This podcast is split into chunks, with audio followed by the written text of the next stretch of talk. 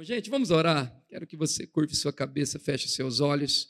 Pai, muito obrigado por esse tempo precioso na tua presença. Essa conferência veio para marcar nossas vidas. É uma direção do Senhor que temos para realizá-la todos os anos e todas as vezes que eu estou aqui, recebo muito, vejo quanto também os seus filhos recebem. Quero que o Senhor faça, realize coisas extraordinárias no nosso meio. Estamos empolgados, alegres, vivos, ligados para receber tudo que o Senhor tem para nós. Estamos prontos para experimentar um novo nível de poder, uma nova unção, uma unção fresca, correndo sobre nós nesses dias. Nós declaramos essa conferência aberta em nome de Jesus. Amém. Amém? Queridos, eu vou indicar esse livro antes de eu pregar, que depois que começar a pregar eu não paro mais de falar. Então, esse livro, O que fazer quando a fé parece fraca e a vitória perdida, eu tenho uma história muito interessante com ele.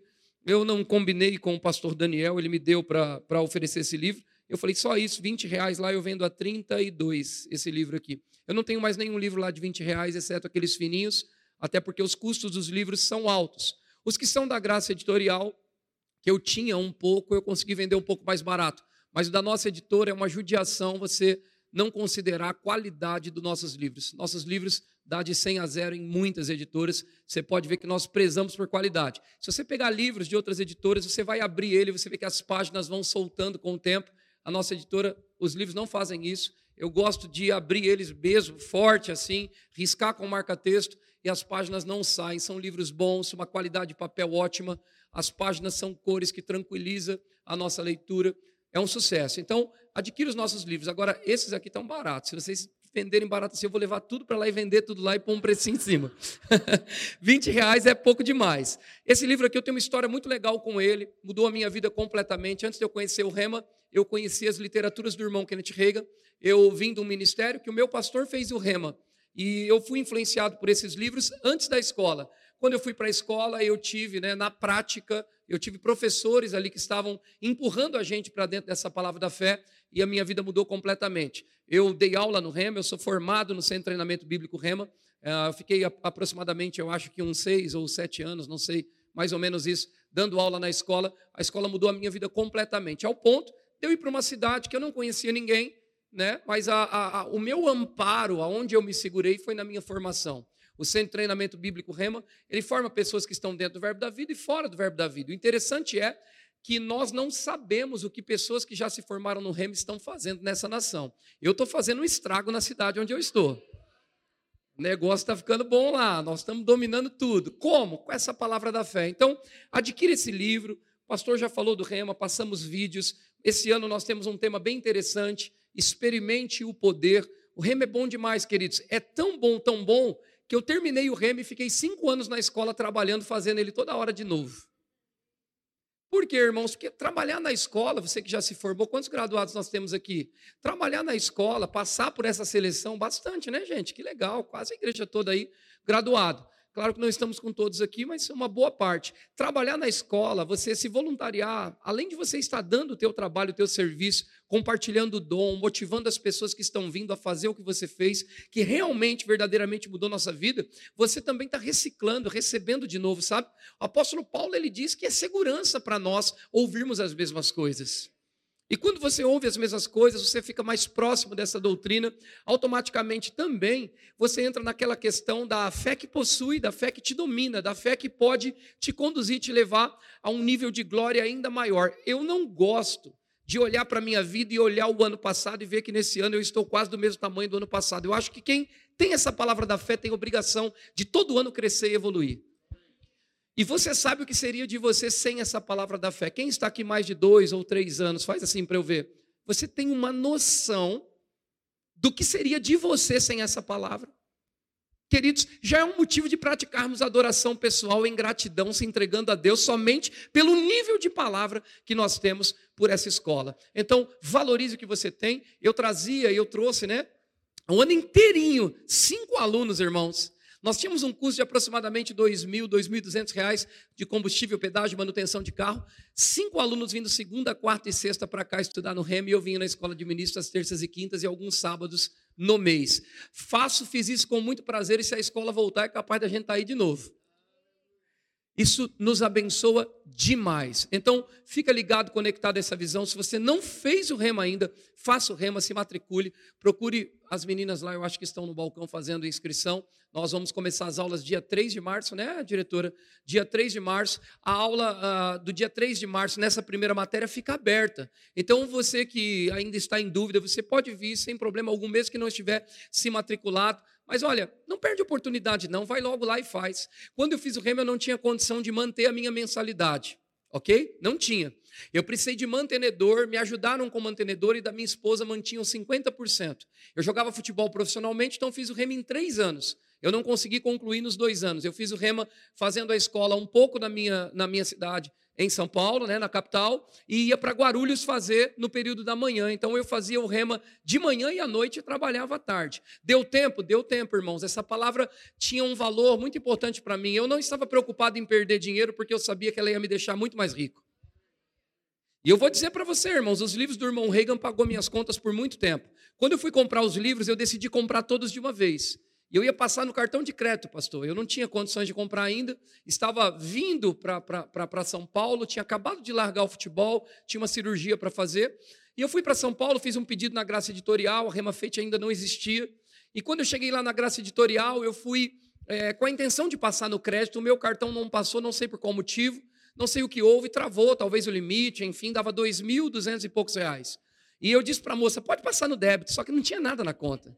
E quando ela passou no débito, deu certo. Eu falei, glória a Deus. Peguei as caixas, coloquei dentro do meu chevetão. Chevetão levou os livros. E aí eu cheguei em casa, falei, ela, a, a, a Pamela disse, amor, deu certo? Eu falei, deu certo, tá tudo certo, os livros estão aí. Ela falou, ah, que legal, o cartão passou? Eu falei, passou? Ela, verdade, verdade. Fomos olhar a conta, estava devendo dois mil, tralalá, já devia um pouquinho, quase três mil. Ela falou, e agora? Nós vamos vender livro para pagar? Eu falei, não, esses livros vão pagar minhas contas. Queridos, eu me lembro é, como hoje eu estava entrando num ramo na qual eu não tinha muita habilidade, que era o ramo de marcenaria, é o ramo do meu pai, saindo do futebol, indo fazer uma cirurgia no Hospital das Clínicas, um pré-operatório para depois operar e talvez voltar para o futebol, não sabia como ia ser o resultado da cirurgia. E eu acredito que em meados de 30 a 40 dias, mais ou menos, eu tinha lido aproximadamente uns 10 livros. Eu vi Miles Monroe dizendo que uma média boa de quem lê bastante são quatro livros por mês. Eu consegui ler uns 10. Eu escolhi alguns fininhos, outros um pouco mais grossos. Eu fiquei empolgado com aqueles livros. Comecei a praticar a declaração da palavra. Eu ganhei um cliente que até o meu último dia de vida dentro da marcenaria, porque de vida, porque eu passei a marcenaria para frente, quando eu vim para a obra de Deus, até o meu último dia de existência dentro daquele ramo de atividade, esse cliente comprava de mim. Ele começou a comprar apartamentos e dar para eu mobiliar. Eu me lembro que o primeiro pedido que ele me passou, a minha comissão era quatro vezes mais do que o valor que eu estava devendo na conta. Irmãos, fé funciona.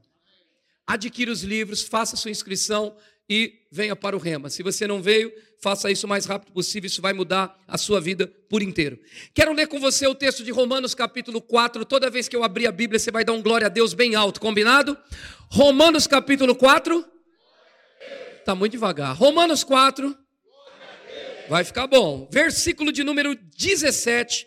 Eu quero falar com você um pouco hoje sobre andar na sintonia certa.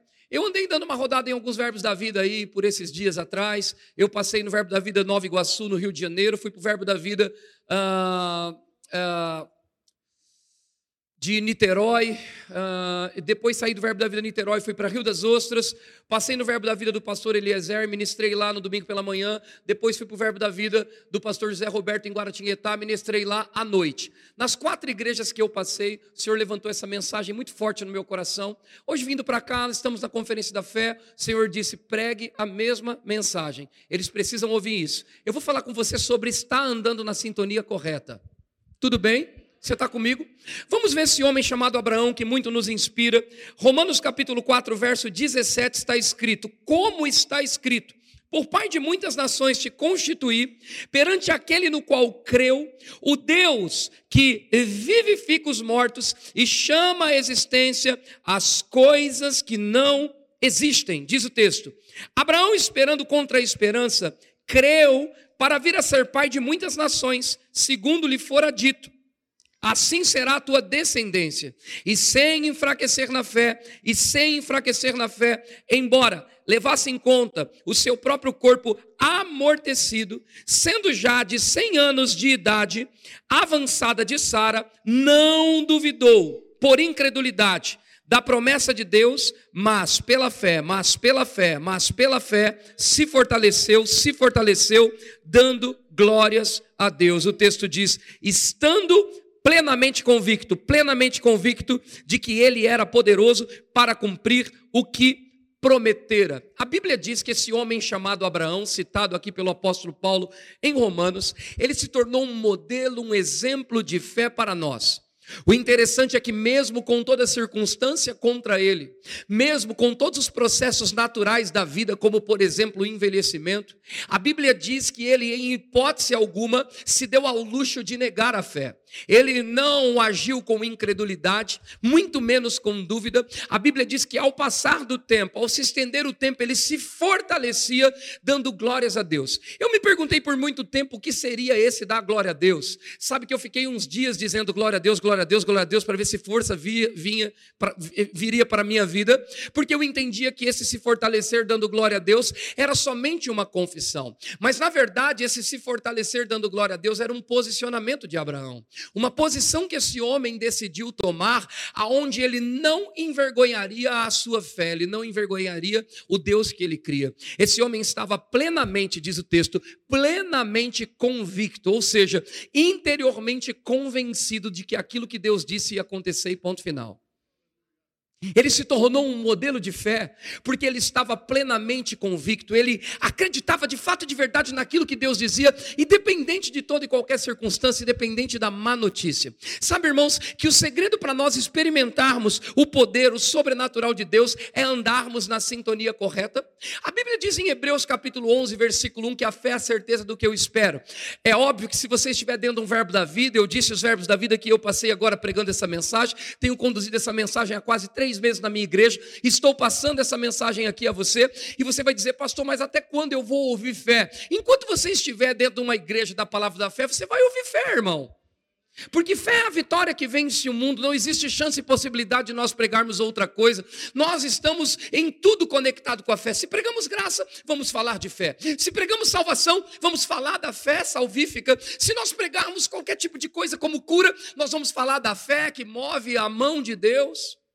Se nós formos pregar qualquer assunto, restituição no casamento, nós vamos ter que usar a fé. A fé é a base para tudo, irmãos. Não obstante que a Bíblia diz em Efésios 2, versículo de número 8, a Bíblia fala sobre como esse processo de salvação acontece. Diz: pela graça sois salvos, mediante a fé. Isso não vem de você, é dom de Deus. Uma pessoa perguntou para mim: o que, que você é, é, o que, que você considera mais? O nome do meu ministério lá na cidade de Assis é Fé e Graça Church, né? E as pessoas perguntam, é porque do nome você considera mais o que? A fé ou a graça? Eu digo, olha, você é um avião que precisa das duas asas. Agora, o interessante é que para você operar no sobrenatural de Deus, você precisa ter fé na graça. A graça não é um favor imerecido, sim ou não? Quem está aqui dá um amém. Agora, tudo que eu vou receber como fruto da graça é pelo movimento que eu faço da fé. Não existe nada que possa agradar mais a Deus do que a fé. E nós vivemos uma vida para agradar ao Senhor. Hebreus 11:6 diz: sem fé é impossível agradar ao Senhor. Então ele se preocupa com esse agrado que temos que fazer, que é andar na sintonia correta. Para tudo na sua vida você vai ter que exercer fé, querido. Eu já vi o operar da graça onde a fé de muitas pessoas falharam, mas esse nunca foi o estilo de vida escolhido por Deus para a igreja viver. Você percebe que muitas vezes, quando houve uma operação poderosa da graça de Deus, por exemplo, quando Tomé ele, é, é, ele quer tocar, ele quer ver a manifestação de Jesus ali, é, é, é sabe, ressuscitado, ele, ele, quer, ele quer experimentar com os cinco sentidos. Jesus até permite uma obra da graça, até permite, mas depois Jesus diz assim: Tomé, bem-aventurado é aqueles que não viram e creram, porque fé é um estilo de vida, irmão. Fé é acreditar nas coisas que nós não conseguimos ver com os olhos naturais. Você está comigo? Quando aquela mulher é perdoada diante de Jesus e ela recebe perdão, e aqueles homens largam as pedras, e o Senhor Jesus disse: cadê aquelas, aquelas pessoas que estavam aqui te acusando? Que queriam jogar pedra em você? Elas não estão mais aqui. Então, minha filha, vá em paz. Agora, não peques mais. Você percebe que em tudo Jesus sempre te dá um estilo de vida? Sim ou não? Então, quando as pessoas elas pregam uma graça meia barata, que eu chamo essa graça de desgraça, que é uma liberalidade para as pessoas viver de qualquer jeito, eu pego textos como esse e digo: olha, a graça que pregamos, que é a graça correta da Bíblia, não anula a fé e muito menos a santidade. Com esses dois textos. Porque quando ele perdoa e libera aquela mulher, ele dá um estilo de vida para ela. Ele não diz para ela, ó, você recebeu o fruto da graça, foi perdoada, mas viva de qualquer jeito, porque a graça tudo perdoa. Não, ele não distorceu o texto onde abundou o pecado, superabundou a graça. Pelo contrário, ele disse: vai em paz, vai em paz, shalom, vai em paz. Tenha paz que excede todo entendimento em você, mas viva no estilo de vida que me agrada. Qual estilo de vida que me agrada? Não ande em pecado. Fomos feitos para as boas obras, fomos feitos para andar em santidade. Assim é com a fé. Há um estilo de vida que você deve viver. Quando Pedro afunda, Jesus traz ele para o barco. Não sei como, eu não sei se traz ele no colo, se ele volta andando sobre as águas. A sua fé, por olhar para as circunstâncias, por um momento falhou. E a graça fez o que? Trouxe Jesus para, trouxe Pedro para dentro do barco. Mas qual o estilo de vida que Jesus deixou impresso na vida de Pedro? É um estilo de vida para andar pela fé. Tanto é que o exemplo mais lembrado e citado por todo e qualquer teólogo ou pregador é que Pedro foi o único que não ficou em covardia dentro daquele barco e foi sobre as palavras de Jesus e lançou seus pés sobre as águas e andou sobre as águas. As pessoas podem falar, Pedro afundou, Pedro negou, mas Pedro foi o único também que andou e decidiu sair do barco. Porque fé é um estilo de vida, irmãos. E esse homem que nós estamos vendo aqui, chamado Abraão, ele decidiu crer até o final. Não sei se você se lembra do texto de. Eu quero ler com você Gênesis capítulo 22, para a gente dar uma recapitulada na vida de Abraão, nas atitudes que esse homem teve, nas atitudes que esse homem tomou. Se você for ver do versículo de número 1, pode pôr na tela para mim, para eu não precisar abrir aqui. Gênesis capítulo 22, versículo de número 1. Veja o posicionamento comportamento desse homem chamado Abraão. Depois dessas coisas, pôs Deus Abraão à prova e lhe disse: Abraão, este lhe respondeu: Eis-me aqui, Senhor. Vamos mais um. Acrescentou Deus: Toma o teu filho, teu único filho Isaque, a quem amas, e vai à terra de Moriá, oferece-o ali em holocausto sobre um dos montes que eu te mostrarei. Sabe o que é legal na vida de Abraão? Que Deus sempre mandava ele para um lugar que ele nem bem sabia onde era. Ele diz: Sai da tua terra e da tua parentela e vai para um lugar que eu vou te mostrar. Veja, se esse homem não se tornasse uma referência como pai da fé para nós, eu não sei quem seria, porque as direções que Deus dava para ele sempre era: vai para tal lugar, eu vou te mostrar.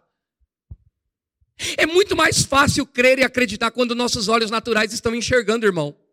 Mas andar no sobrenatural de Deus é simplesmente ter uma nota dentro de você e saber que aquilo vai dar certo e vai acontecer independente de.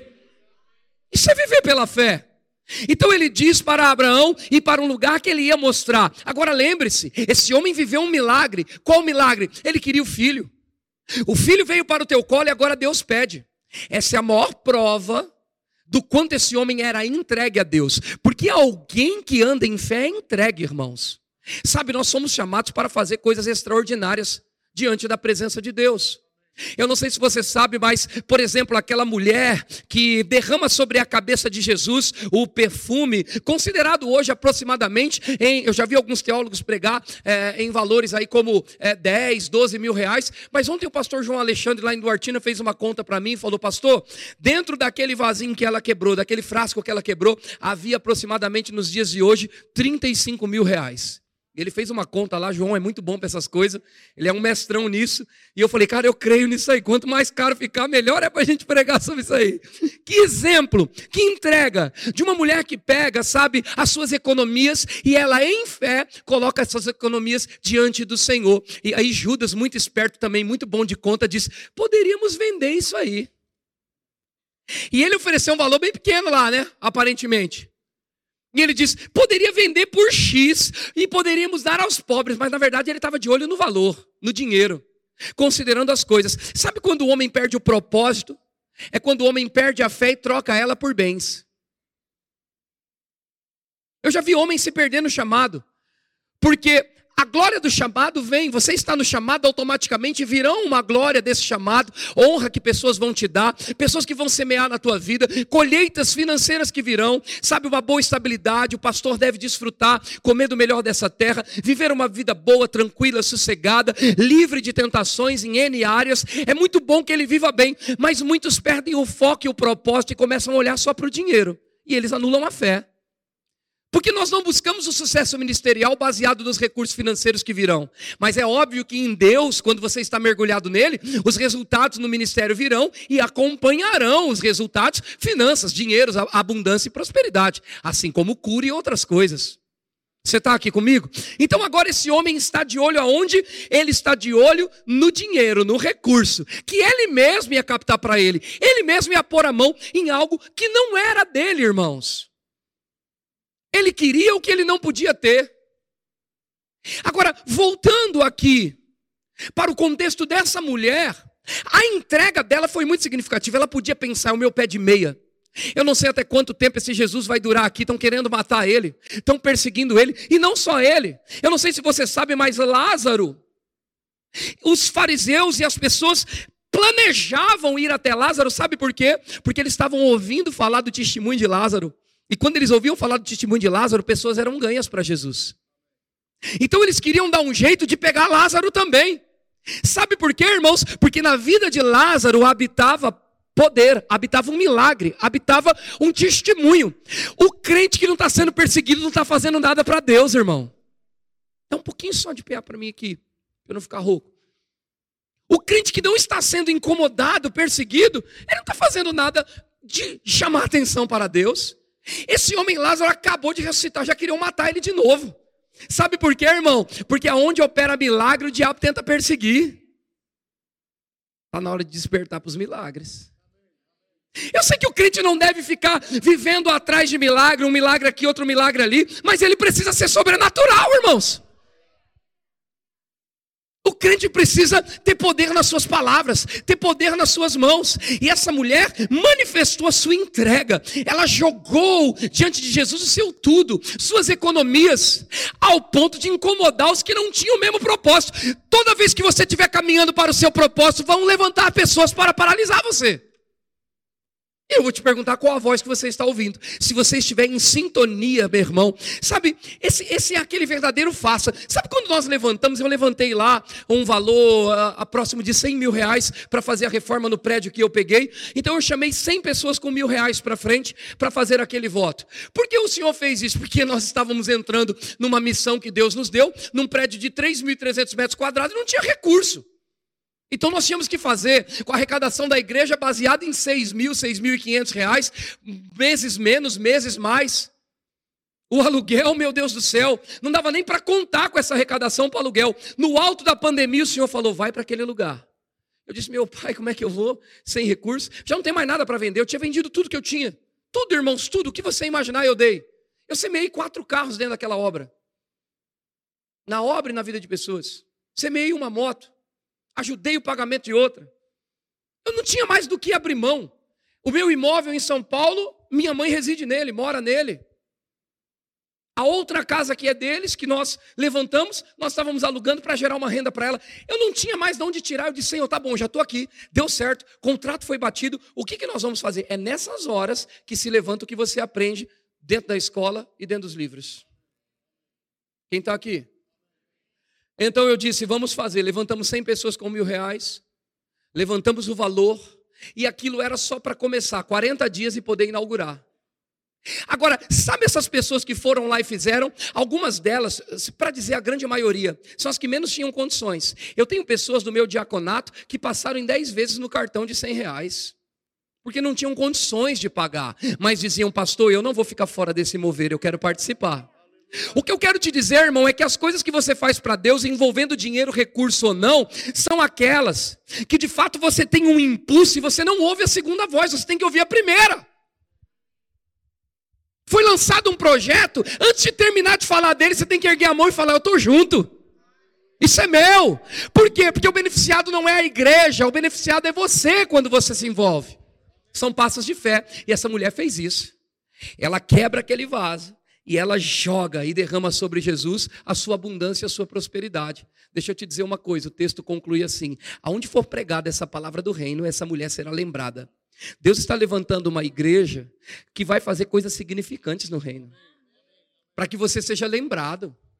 Sabe, irmãos, nós não podemos ser crentes que sentam na igreja, que estão acostumados com o mover. Ah, no verbo da vida eu já vi tudo, porque no verbo da vida tem tudo. Tem o glória, tem o pulo, tem a corrida, tem a carreira, tem o ha-ha-ha, tem tudo.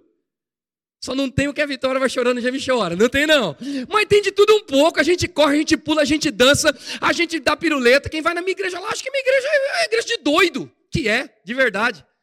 Então a gente vai se acostumando com essa temperatura e muitas vezes a gente precisa de algo muito extraordinário para nos mover. E a verdade é que o extraordinário quem move é você, é você que se move e chama ele. Sabe por que está acontecendo aquelas coisas na faculdade? Porque pessoas sedentas estavam lá. O avivamento vai ser derramado no coração de pessoas sedentas, pessoas íntegras, que querem o Senhor acima de tudo e que não estão olhando para as coisas, nem apegado a sentimentos, emoções ressentimentos dentro do coração. Não, não, não. São pessoas que de fato e de verdade não faz muito cálculo, não é muito técnico, simplesmente entra no que Deus manda. O racional impede você de andar em fé. Quem está aqui? Diga fé do Espírito. Diga fé do Espírito. Então, voltando para esse homem chamado Abraão, o interessante o posicionamento dele nos próximos versículos, se puder colocar na tela para mim de novo, eu não sei se eu estava no 3 ou no 4, deu um pau na tela, então eu abro aqui, Gênesis 22, acontece, viu? Começa a orar em línguas aí que ela volta. é brincadeira. Vamos lá, Gênesis 22, logo hoje que eu falei para o pastor Eli, eu sempre trago a minha Bíblia impressa, pastor Eli, olha aí. Gênesis 22, eu sou mais lento no, no, no iPad do que na, na, Bíblia de papel, pastor. Eu uso o iPad só para os meus esboços. Versículo de número é, 3. Não abriu lá não. 4, vamos lá. Ao terceiro dia, erguendo Abraão os olhos, viu o lugar de longe, viu o lugar de longe. Então disse aos seus servos: Olha a atitude desse homem, irmãos. Esperai aqui com o jumento. Eu e o rapaz iremos até lá, e havendo adorado, voltaremos para junto de vós. Quem são estes homens, estes servos, estas pessoas? Essas pessoas, a, a Bíblia dá uma conotação aqui, os estudiosos colocaram uma conotação aqui como menino, moço, servo, jovem, criado, funcionário. Então, pessoas que trabalhavam para ele, correto? Ele sai com essas pessoas e ele é exemplo de fé até para os que trabalham com ele. E ele diz o seguinte: Nós vamos adorar a Deus, e tendo adorado a Deus, nós vamos voltar. Como se Deus estava pedindo o filho dele, meu irmão. Qual a convicção e certeza que esse homem ia?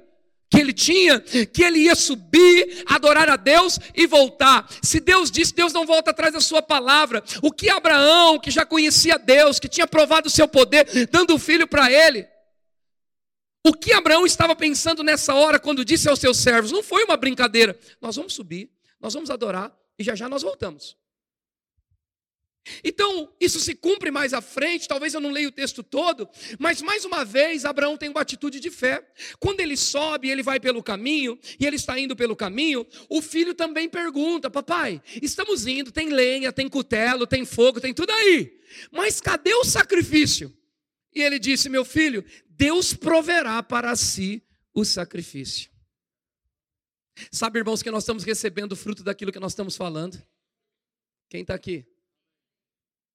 Esse homem disse lá embaixo: Fiquem aqui que nós vamos adorar e voltamos. Lançou uma palavra de fé diante de alguns episódios que poderia, por A mais B, provar para ele, por causa da fonte que vinha, provar para ele que era impossível ele receber o que ele estava dizendo que ia receber. Sabe que se fosse alguns pais nos dias de hoje, eles iam dizer o seguinte: ah, ele está falando isso só para não preocupar os servos ou só para não preocupar o filho. Eu estou falando do pai da fé, irmão. Sabe o que eu estou falando? De um homem que andava convicto e dizia: ainda que ele peça meu filho, ele é poderoso para ressuscitar. Tem uma série de coisas que dá para pregar atrás desse texto, que a gente sai também do contexto da fé para trazer a respeito do coração de Abraão ser encontrado por Deus. Tem uma série de coisas, mas hoje eu quero falar das atitudes de fé desse homem, irmão. Esse homem decidiu entregar o seu tudo, o seu filho, era o seu sonho. O sonho veio, Deus pede. Sabe por quê? Porque Deus não aceita concorrentes. Não há concorrência, irmão. Uma vez eu vi o pastor Eliezer Rodrigues tocando aqui para nós na escola de ministro, na aula de, uh, uh, de consagração, se não me engano. Ele estava tocando e ele falou uma frase assim: Senhor, eu uso muito isso quando eu estou adorando, mas de coração, não só copiando ele. Ele disse: Senhor, eu te amo mais do que os meus filhos. Eu pensei na Emily e no Gabriel na hora. Eu falei: Meu Deus, o que esse cara disse? Ele tocando e cantando, ele disse: Eu te amo mais que os meus filhos, te amo mais que minha família, eu te amo, Senhor. Eu falei: Rapaz. O que ele está dizendo é muito sério. Eu fui analisar o meu coração a respeito da minha filha, que é um milagre, outra hora eu conto, e da minha esposa. E eu disse: Meu Deus, o que, que, será de mim sem minha esposa, sem minha filha? Eu fiquei pensando, eu falei: Como pode esse homem dizer que ele ama a Deus mais do que os filhos, mais do que a família? E essa ficha começou a cair em mim. E o Senhor falou: Está vendo, meu filho? Porque muitas vezes eu peço o que eu não preciso. Você acha que Deus precisava de Isaac? Ele não precisava de Isaac. Ele só precisava do coração de Abraão.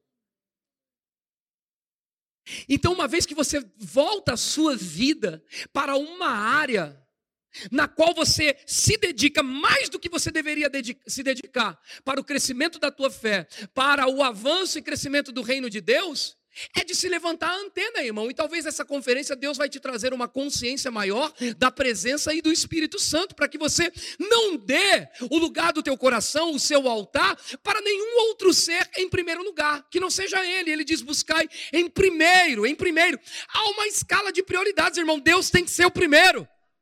Ele precisa ser o único. Ele precisa ser o alvo da minha adoração, o alvo da minha palavra quando eu acordo, o alvo da minha canção. Ele precisa ter as minhas primeiras palavras, o meu primeiro olhar, o meu primeiro passo, o meu primeiro respirar. Quando eu acordo pela manhã, eu não devo ter contato com ninguém a não ser com Ele primeiro.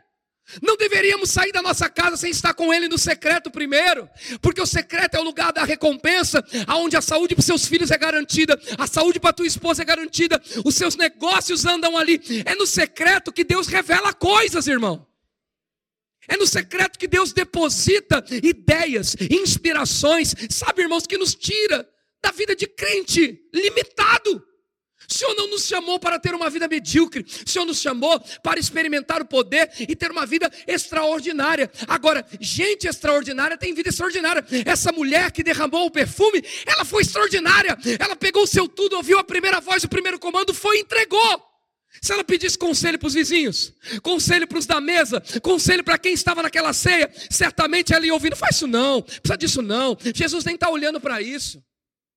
Mas ela seguiu aquele impulso, ela seguiu aquela direção, e até hoje, aqui dentro do Verbo da Vida de Bauru Vila Flores, ela está sendo lembrada. Você tem que fazer algo significante nessa terra para que você seja lembrado e as pessoas possam olhar para você e dizer: verdadeiramente o irmãozinho A, a irmãzinha B, era um filho de Deus, entregue. A próxima geração depende do teu extraordinário. Quem está aqui?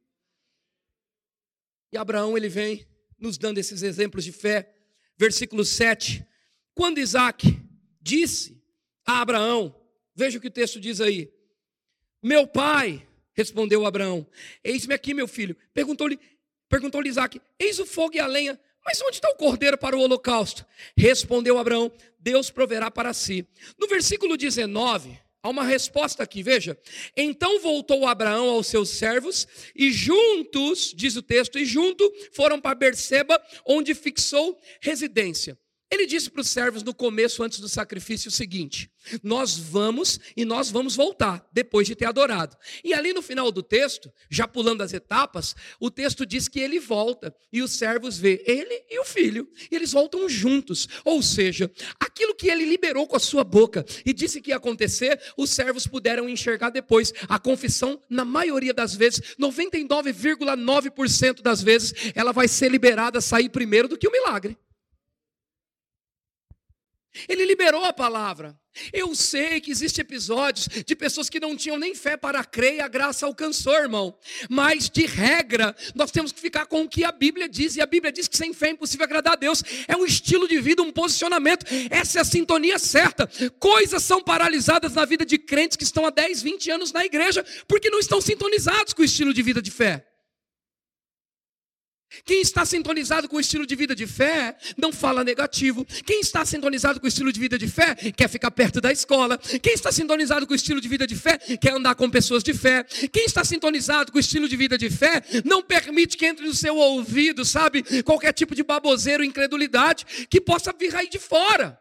As influências estão aí, as pessoas estão aí, os pregadores de internet, YouTube, Instagram estão por aí. Os coaches estão em cima do altar, fazendo suas pregações, colocando e concentrando toda a força da mente. Sabe, queridos, eu tenho formação em coach, eu me formei há uns tempos atrás, lá em São Paulo, no PSC, com o José Roberto Marques, é um cristão que trabalhava com Roberto Justus, e eu fui lá fazer alguns treinamentos para o lado financeiro, para a gestão, para aprender um pouco lidar, se relacionar bem com finanças, e fui também fazer uma capacitação e treinamento para pessoas, para lidar com equipes. Mas dentro desse desse pacote, eu recebi ali um pouco mais de, eu acho que 10 ou 11 formações, além das que eu fui buscar. Então a gente aprendeu muita coisa interessante. Quando eu cheguei, minha esposa falou: Como é? Eu falei: É extraordinário. O cara sai de lá e ele quer sair alcançando o mundo. Talvez tenha algum coach aqui no nosso meio. Só que tem uma coisa, minha filha: é o quê? A força toda, a vitória toda é concentrada na força da mente e do corpo. A Bíblia diz: Maldito é o homem que confia na força do seu próprio braço. Então, quando você pega um trabalho feito com a psicologia ou o coaching junto com a palavra, o processo é outro, porque toda a glória você vai trazer para Deus. Sabe, irmãos, por mais que no corpo você tenha força, treine lá na academia, por mais que na mente você fortaleça ela e você leia livros de autoajuda e você tenha informações nela para ter uma mente campeã, a mente campeã tem um limite e o corpo campeão tem um limite. O corpo, uma hora se dissipa, uma hora chega para você o que estava chegando aqui para Abraão, o tempo da velhice. E a mente, uma, uma hora, a mente falha e ela te decepciona, porque ela é natural humana. Agora, a fé não, irmão. A fé nunca falha. A fé é um estilo de vida. Você deve ter uma mente campeã, amém, invista nela. Você deve ter um corpo bonitão aí, se cuidar para viver um pouco mais, sim, você deve ter sim. Mas se você não tiver a fé, de nada vale. Se você não andar na fé como estilo de vida, de nada vale. Então, qual o segredo do sucesso, pastor? É pegar tudo que é livro de autoajuda, colocar dentro de mim e sair praticando? Não, não, não, irmãos. O segredo do sucesso é você sintonizar a sua vida com a vida de fé e andar do jeito que agrada ao Pai. Falando fé, mesmo que as notícias sejam, o seu filho vai ficar lá em cima naquele monte chamado Moriá. Ele disse: Nós vamos e nós vamos voltar. Quem dita a sentença do que vai acontecer amanhã ou pós-carnaval é você, irmão. Ninguém pode ditar o que você vai comer, o quanto de conta você vai conseguir pagar, se você vai fechar, falir. Ninguém pode ditar isso para você. Quem dita a tua, a tua sentença é você, é você que diz. É você que diz que você não vai falir é você que diz que você não vai quebrar, é você que diz que pandemia nenhuma e governo nenhum vai quebrar você. Nós estamos muito acima do governo, irmão. A Bíblia diz que é importante orar pelas autoridades, mas sabe que dependente do governo contribuindo conosco ou não, nós estamos acima de todo principado, acima de toda potestade, acima de todo dominador. Você tem que se posicionar em Cristo. Isso é uma posição de fé. Quando você está em Cristo, você não teme má notícia, você não teme a governos. Aleluia. Porque de fato a Bíblia diz que somos peregrinos aqui. O nosso governo é a palavra, o nosso governo é o Espírito, e nesses dias ele vai dar direções malucas para nós fazermos que a mente humana não vai entender. Mas quando você fizer, vai acontecer como Lázaro saia para fora, vai acontecer como Abraão tendo essa provisão. Deus está chamando a igreja para se mover debaixo de um poder maior, mas você precisa fazer coisas inusitadas também. Há uma parte que te cabe, há uma parte que me cabe. Você nunca vai ganhar de Deus, mas você precisa começar a fazer coisas ousadas que você nunca fez antes, para que Deus também faça o que Ele nunca fez em você. Temos que sair da posição, me dá Deus, me dá Deus. Não, Ele já proveu todas as coisas. Agora existem leis espirituais que eu preciso praticar. A lei da fé é uma, a lei da confissão é outra, a lei da semeadura é outra. Quando você anda em semeadura, anda em fé, anda em declaração, automaticamente as coisas começam a pipocar na tua vida. Quem está aqui, dá um amém. Diga para o irmão do lado, depende de você. Fala assim: Deus pode. Agora pergunta para ele, mas você quer? Se você quer, você crê. Se você quer, você fala. Quem está aqui? Glória a Deus. Versículo 13 diz assim: Tendo Abraão erguido os olhos, ele viu atrás de si um carneiro preso pelos chifres, entre os arbustos. Tomou Abraão o carneiro, ofereceu em holocausto, no lugar do seu filho. E pôs Abraão o nome daquele lugar, o Senhor proverá. Deixa eu te dizer uma coisa: é uma das histórias mais lindas que surgiram até canções em igrejas com esse texto de Abraão, Monte Moriá, Deus provedor, Deus proverá. Eichela escreveu uma música linda, Deus proverá. Sabe, irmãos, o que trouxe a provisão para Abraão foi a atitude do coração. Muitas provisões não estão lá fora, está no seu posicionamento, na forma de você se posicionar. O que precisamos fazer aqui? Porque a igreja não para, irmão. Só quem pastoreia sabe o que é uma igreja. Você mexe em uma coisa, aparece mais 10. E você mexe em 10, aparece 20. E aí você fala, então vou construir um prédio novo, vai aparecer mais 200. E aí você constrói e aí fica pequeno. Aí você não para, é um órgão em movimento, é um órgão vivo. A igreja não é um templo morto, irmão. A igreja é um órgão em movimento. Sempre vai ter coisas para fazer. Agora, como faremos se a igreja não se mover primeiro? Não se disponibilizar primeiro? Você tem que ter prazer no gasofilácio. Esse lugar não é um lugar de você ajudar a igreja, esse é um lugar de você ativar os milagres financeiros na sua vida. É um lugar que quando você traz a sua semente, quando você traz a sua oferta, quando você traz o seu dízimo, você está protegendo a sua, a, a sua colheita. Aleluia. Disso depende de nossas vidas. Então são leis que continuam funcionando nos dias de hoje. E nós precisamos nos movimentar para que essas coisas aconteçam com mais velocidade. Quem está aqui diz amém. Então você vê que Abraão deu respostas de fé aqui para o seu filho, respostas de fé para ele mesmo, respostas de fé para os seus servos. Eu quero te levar para um nível de fé entre hoje e amanhã nesses dois ensinamentos, na qual você vai dar respostas às pessoas que estão à sua volta. Você não vai fazer para mostrar para elas, mas automaticamente elas vão ver o seu posicionamento de fé, porque essas coisas chamam a atenção. O testemunho de Lázaro estava levando gente para a igreja, o seu testemunho está movendo quem? Quem me ama ainda? Vocês vão pedir para o pastor ele me trazer de novo? Eu estou falando com você como se eu estivesse na minha igreja, irmão. Movimentando uma igreja. Mexendo com você mesmo. Para que você comece a fazer coisas inusitadas e extraordinárias. Sabe, eu não faço para o pastor Daniel, eu não faço para o pastor Eli, eu faço para o meu pai que eu amo mais que a minha família, eu amo mais do que o que eu tenho, que é por causa dele que eu tenho. Quando você chega nesse nível de colocar a sua vida consagrada diante de Deus, o Senhor sabe que Ele tem um parceiro, um filho, um sócio. Diga assim: o Senhor me aumentará mais e mais a mim e aos meus filhos. Eu te pergunto, Ele pode fazer isso? De verdade? Então diga assim: tudo que eu tenho é seu. Meu irmão, quando você chama Deus para sócio, é sucesso na certa. Eu já vi pessoas se levantar por fazer uma parceria com o Espírito Santo e dizer: Senhor, tenho conseguido não. Já quebrei sociedade, já quebrei negócio, mas agora o Senhor é meu sócio. Eu não faço nada sem te consultar e o que entrar aqui tem a minha parte e a sua. Quando você coloca Deus nos seus negócios, irmão, não tem diabo dos infernos que pode paralisar você. Sabe, chamar o teu Deus para dentro das, das áreas da sua vida. Não existe quartinho que possa ficar fechado para Ele. Tem que estar tudo aberto, irmão. Tem que estar tudo entregue. Ele mesmo, Jesus, nos deu um modelo, nos deu um exemplo. Se eu não me engano, no Evangelho de João, quando ele diz: Tudo que o Pai tem é meu. Ele diz: Tudo que eu tenho é do meu Pai. Ele disse que tudo que ele fazia era baseado no que ele ouvia e via no Pai. Ou seja, os dois como um. Assim deve ser o casamento, assim deve ser a sua vida cristã dentro da igreja. Você e a sua igreja sendo um, um órgão que movimenta a cidade para nos tornarmos uma igreja relevante aqui, irmãos. Sabe quantos verbianos temos nessa cidade que você ainda nem conhece e precisa ser despertado pela tua oração, pela tua oferta, pelo teu dinheiro, pelo rema? Sabe quantos? Sabe quantos, irmãos? Tem uma multidão que Deus quer soprar o vento e colocar aqui dentro, mas nós precisamos ficar preparados. Nós precisamos ficar prontos.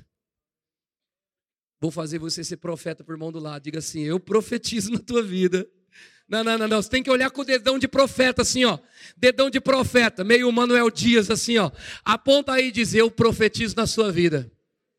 Uma avalanche de curas, milagres, e Deus, pelas suas mãos, vai operar sinais, prodígios, maravilhas, e se prepare também, porque muito dinheiro e recurso vai chegar.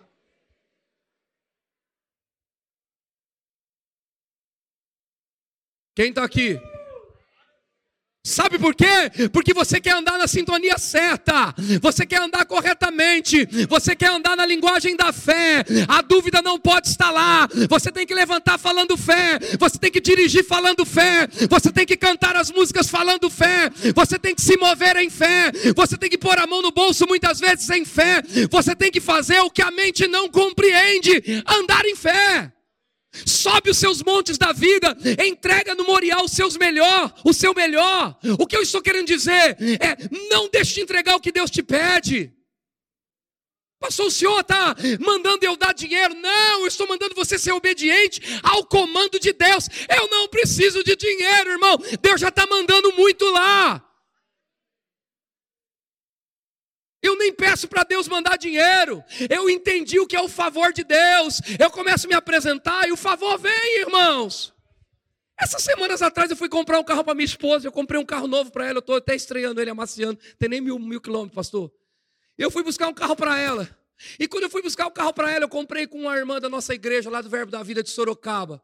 Abel, ela é vendedora, ela é uma bênção, ela é do pastor Williams. E eu fui lá comprar. E aí fiz um plano legal lá, encaixou nos orçamentos. Eu já tinha quitado outro carrinho dela, que era mais velhinho, que eu estava cinco anos, paguei o boleto inteiro. Tinha uma Bíblia em casa para pagar. Paguei tudinho. E fui lá trocar o carro. Se você souber, não dá para contar agora tudo. Os ventos de favor que veio sobre mim para que eu pudesse comprar aquele carro. Quando eu entreguei o carro para ela, eu vi a alegria dela, a emoção dela e tal, e ela chorava, sabe? E ela ficou muito feliz com aquele carro. E eu disse para ela: Isso aqui não é nada, mas nada perto do favor que Deus vai soprar sobre nossa vida. Não, irmãos, você não entende. Naquela semana chegou uma mensagem no meu celular. Eu pagava um consórcio lá que eu nem lembrava que eu comprei para ajudar um irmão da nossa igreja. E aí ele falou: Pastor, o senhor foi contemplado. Aí chegou uma XRE 300 em casa zero. Coisa de louco, né? Não é coisa boa? Eu peguei o meu barco, eu tenho um barco, eu gosto de pescar, eu pesco lá profissionalmente, eu disputo campeonato e tudo, gente. Aí coisa de louco.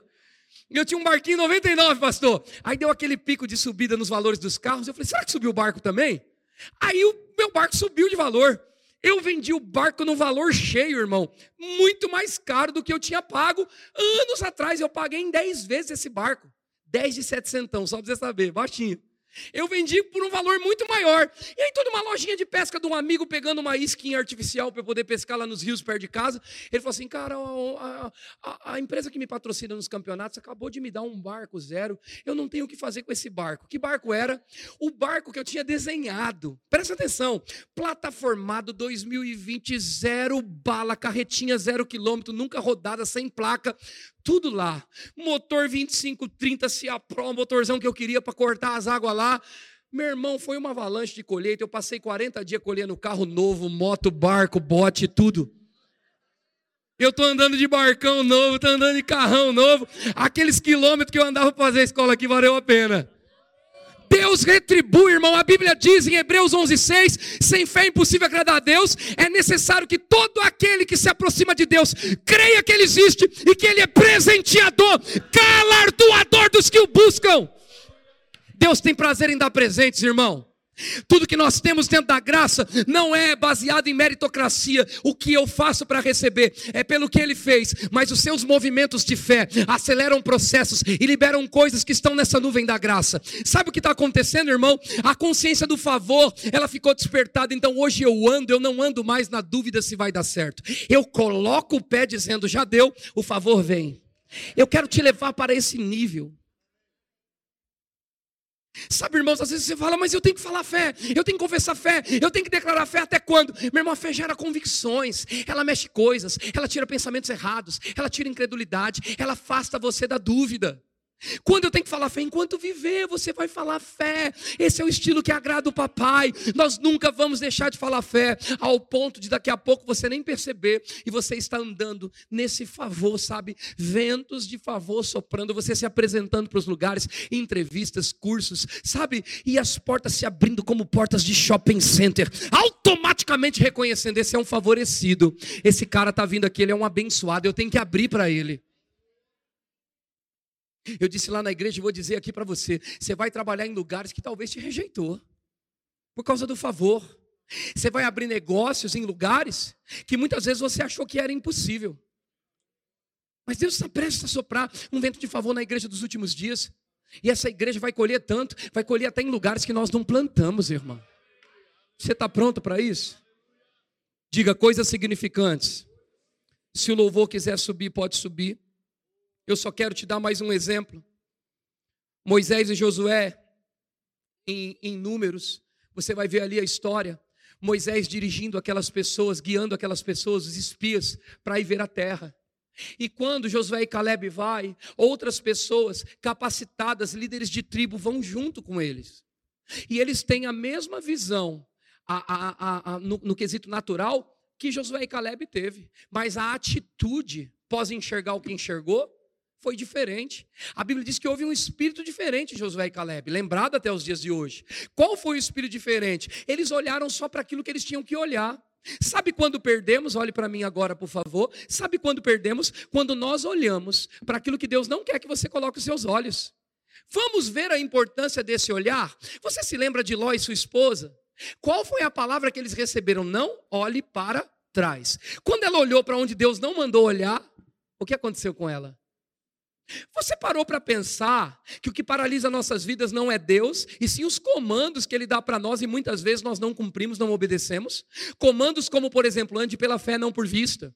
Não atente para a pandemia que estava chamando atenção. Não atente para o que aconteceu com as eleições. Não atente, não atente, fique com a palavra, é claro. Você tem o teu papel a fazer no seu país, na sua cidade, no seu estado. Não é disso que estamos falando. Você tem suas responsabilidades. Você sempre vai estar envolvido orando pelas autoridades, mas mas o seu posicionamento independe dos resultados de urnas, irmãos. Você vai ser da fé com a urna tendo dado resultado para quem você votou ou não. Não importa, nós somos da fé. Existem países que é proibido pregar o evangelho, mas tem pessoas posicionadas em fé lá, pregando o evangelho. Temos a liberdade de pregar? Vamos pregar e andar em fé. Acabou a liberdade para pregar o evangelho? Vamos continuar pregando e andando em fé, porque fé é um estilo de vida. Independe de governo. Aleluia. É dessa forma que temos que nos posicionar. Então, não sei o que você vai enfrentar na quarta-feira de cinzas, quinta-feira, quando você voltar ao seu trabalho, ou se você já está ainda está trabalhando, não pegou nem folga no carnaval. Mas deixa eu dizer uma coisa, eu sei como você pode enfrentar. Eu não sei o que é, mas eu sei como. Eu não sei o que é, Ricardo, mas eu sei como. Eu não sei o que é, mas eu sei como.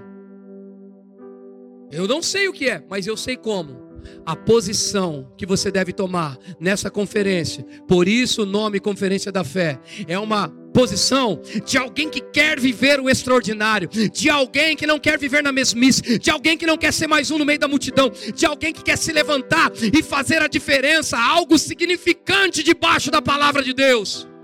Deus está esperando ser confiado. Há algo que Deus rejeita, sabe o que é? A incredulidade, a soberba, mas há algo que soa como oferta agradável diante de Deus. É a vida e o estilo de fé. Quando você anda em fé, você agrada a Deus. Marcos 11, 23 diz: Se disser a esse monte, tem que sair palavra. Vamos molhar a terra. Você tem semente dentro de você. Solta tudo que você já aprendeu aqui dentro. Quantos graduados temos? Coloque em prática essa palavra. Deus quer fazer de você um outdoor na cidade de Bauru. Deus quer fazer de você um influenciador de pessoas. Como o pastor bem disse aqui, não importa a idade, esse avivamento está disponível. Irmãos, nós somos a igreja dos últimos dias, sim. Está muito perto. É preciso que você esteja posicionado em fé, dançando, vibrando e preparando o terreno, treinando para entrar na nossa mansão celestial, se assim posso dizer. Cantamos muitas vezes, Maranata, hora vem, o Senhor é bom. Nós cantamos, cantamos, mas essa canção, ela tem que ficar viva dentro dos nossos corações, na hora que você está dirigindo, na hora que você sai para o teu trabalho, na hora que você vai dormir, os seus filhos já foram dormir, e você impõe as mãos sobre ele, declarando as bênçãos, declarando os livramentos sobre eles. O Senhor nos chamou para fazer a diferença, irmãos. É tempo da esposa pegar na mão do esposo e orar com ele em casa. É tempo de você consagrar seus filhos a Deus e não entregar eles aos planos de Satanás. É tempo de você se posicionar como verdadeiramente um sacerdote do lar. Homens de Deus, não entregue os seus filhos na mão do inimigo. Declare palavras de vida sobre eles. Não frustre a esperança deles. Não iniba os sonhos deles. Sempre olhe para eles e diga: você é capaz, você pode, você consegue. Está na hora de nos levantarmos como sacerdote do lar, homens, e colocar a nossa família cada vez mais perto diante do Senhor. Nossos filhos e filhas têm que profetizar, nossos filhos e filhas têm que tocar essa geração. Vamos preparar esse avivamento. Se entregue a isso.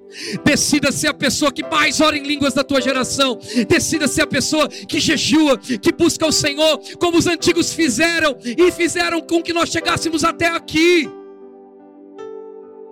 É um tempo de jejum, é um tempo de consagração. É um tempo de estudar a palavra, sabe? Não é um tempo de TikTok, de ficar puxando vídeo para cima. É tempo de você pegar a Bíblia e rabiscar a tua Bíblia e ouvir o Senhor. É tempo de colocar a tua Bíblia debaixo do braço e dizer: quatro dias é pouco. É tempo de ter fome e sede de Deus. É tempo de nós nos entregarmos, irmãos como se fosse a última vez, como se o Senhor estivesse à porta, como se fôssemos dormir e acordar nos braços dele. Sabe, igreja, está na hora de um arrependimento genuíno cair sobre as nossas igrejas. Para que entremos cada vez mais mergulhados nos projetos e propósitos de Deus, e por meio dessa fé que sustenta, fazermos obras significantes, que revolucionam os nossos bairros, vilarejos e cidades onde estamos. Deus está chamando. Verbo da vida Bauru. Fé e Graça Church lá em Assis, Verbos da Vida, quase 400 espalhados no Brasil. Deus está chamando as igrejas que temos, que conservam a santidade e andam íntegras diante de Deus, para fazer a diferença. É um tempo da igreja brasileira se levantar. Deixa eu dizer uma coisa: por, perante esses dias, nós vamos ver uma colheita de almas tão grande, irmãos. As pessoas vão entrar desesperadas pedindo Jesus, e nós precisamos estar prontos para recebê-los. Essa é a nota que temos em nosso coração como pastores. E nós queremos te preparar para esse sobrenatural. Eu queria convidar você a dobrar o seu joelho. Eu sei que talvez você diga, esse é um ato religioso, pastor. Não, não é. Nós temos que nos quebrar diante do Senhor, sim. Faça isso com o teu coração íntegro, aberto e humilde. E faça uma oração sincera do teu coração. Diga a Ele o quanto você quer se entregar para Ele. Diga a Ele que você está abrindo essa conferência da melhor forma possível na presença de Deus. Diga a Ele que enquanto muitos estão no carnaval, você está aqui se entregando, se derretendo, se derramando diante do Senhor, se fortalecendo no Senhor e na força do seu poder.